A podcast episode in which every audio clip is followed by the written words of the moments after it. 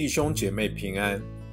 上帝的话是我们脚前的灯，是我们路上的光。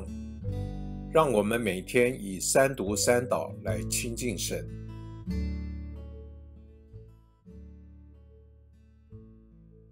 一月二日星期二，箴言一章一节到七节。大卫的儿子以色列王所罗门的箴言。要使人懂得智慧和训诲，明白通达的言语，使人领受明智的训诲，就是公义、公平和正直；使愚蒙人灵巧，使年轻人有知识、有智谋；智慧人听见增长学问，聪明人得着智谋，明白真言和碧玉，懂得智慧人的言辞。和谜语，敬畏耶和华是智慧的开端。愚妄人藐视智慧和训诲。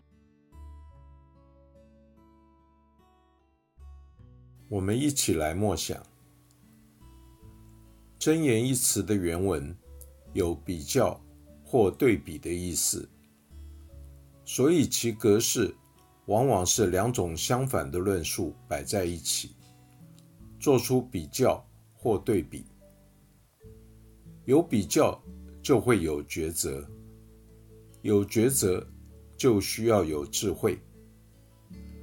智慧就是用在面对待人接物的态度，对生活或生命的价值取向，人生最关键的敬拜对象，或说是终极的关怀，做出对的抉择。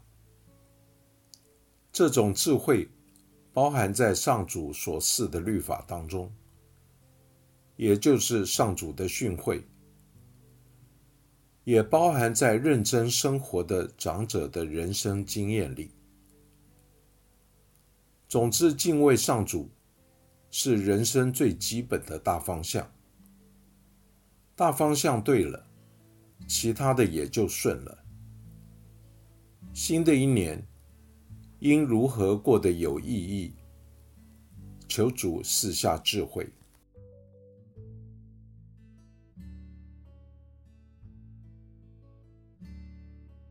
请默祷，并专注默想以下经文，留意经文中有哪一个词、哪一句话特别感触你的心灵，请就此领悟。